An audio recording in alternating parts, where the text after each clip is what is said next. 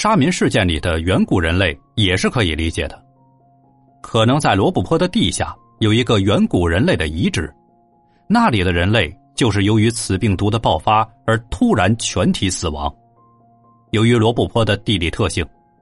此批人类在死亡之后，尸体并不会完全的腐化，而是成为了干尸。这样客观上就有让他们体内的病毒在低温干燥的情况之下进入休眠期而得以保存至今了，而同样可以推断出来，此病毒在感染人体之后会感染神经细胞，也就是接管大脑和脊髓的部分功能，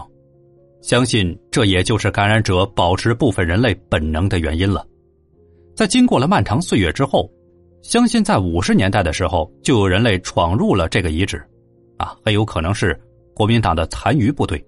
并且使用火把照明，导致遗址内温度升高，从而使病毒从休眠期苏醒，竟然发生了类似诈尸的情况。在人类和远古感染者发生冲突之后，有部分人类得以逃脱，也有部分的远古感染者追出地表之后被人看见了，这样呢，就成为了沙民事件里的远古人类。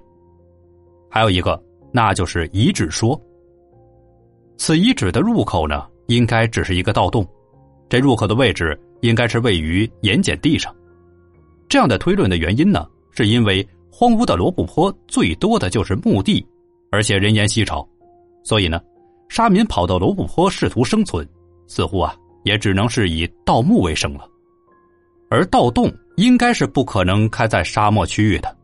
因为随风而起的风沙足以活埋整支队伍，所以啊。完全就没有可能性，这个推论也已经验证了。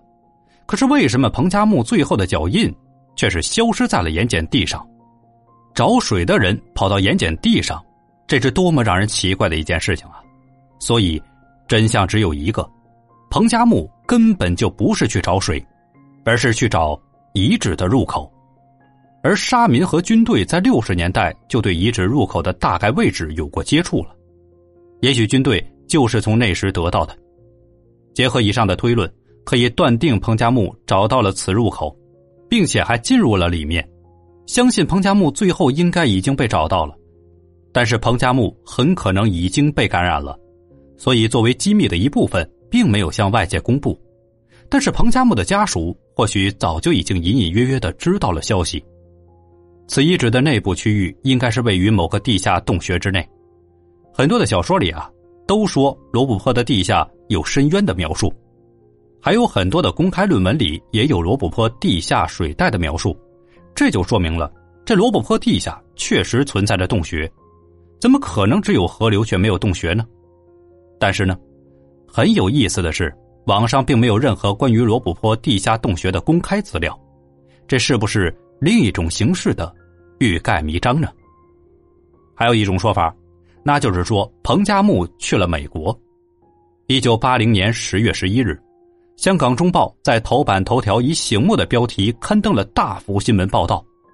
这报道说，就在北京透露出彭加木身亡大漠的同时，在美国首都华盛顿与彭加木结识三十多年的老友，中国留美学者周光磊却于九月十四日晚在一个饭馆里面见到了他。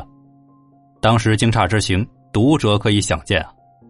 但还有比发现彭加木更加使人惊诧的，即彭加木竟然否认自己就是彭加木，而且迅即与两个同行的美国人离开了这家饭馆。周光磊说，与他一同就餐的朋友之中，有两人熟悉彭加木，他本人和彭加木三十年前就认识了，一九七九年回国的时候还与彭加木见过面，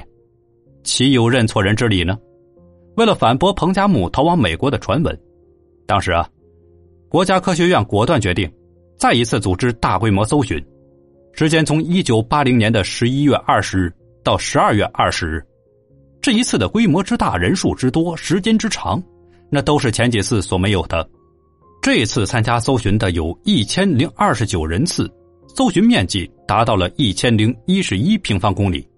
最终的结果。依然没有找到彭加木遗体和任何一件遗物，彭加木失踪依然神秘。还有一种说法，那就是彭加木进入了大耳朵的洞穴，这也是近年来流传出来一种非常诡异的说法。据传，大耳朵地区出现了某种特殊的植物病毒，所以作为植物和生化学家的彭加木才会参与这次考察。当时呢，他已经身患了两种癌症。据传，考察队当时的工作有了很大的进展，甚至已经找到了这种病毒。大耳朵附近有个通往地心或者是通往异空间的无底洞穴，彭加木呢就是进入了这个洞穴，以求能够治愈疾病。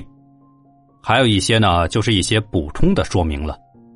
第一个呢，是新疆在一九八一年到一九八七年之间，肯定发生过什么不稳定的事情。我们姑且大胆猜测吧，由南端开始蔓延的，直到一九八七年左右蔓延到了和田，导致发生了马克思在书里误认为是丧尸爆发的事件。第二个传闻呢，是说某领导在一九八三年到过新疆。停留颇久，而这个领导在那个时候已经掌握了实权。显然，新疆乱象并非人臆测，否则他也不会亲自前往。第三种说法呢，是彭加木始终是生物化学专家和动植物病毒学家，显然他也未曾有过跨学科的举动。他所在的领域与种水并没有多大的关系。另外呢，从当年彭加木的身份和科考队所去的人员结构来看。难道说国家去找种水会带一群生物学家吗？并且由一位生物学家领队吗？彭加木失踪前的几次考察都在罗布泊范围之内，就可以知道，他可能是为了某些秘密的科考在做准备。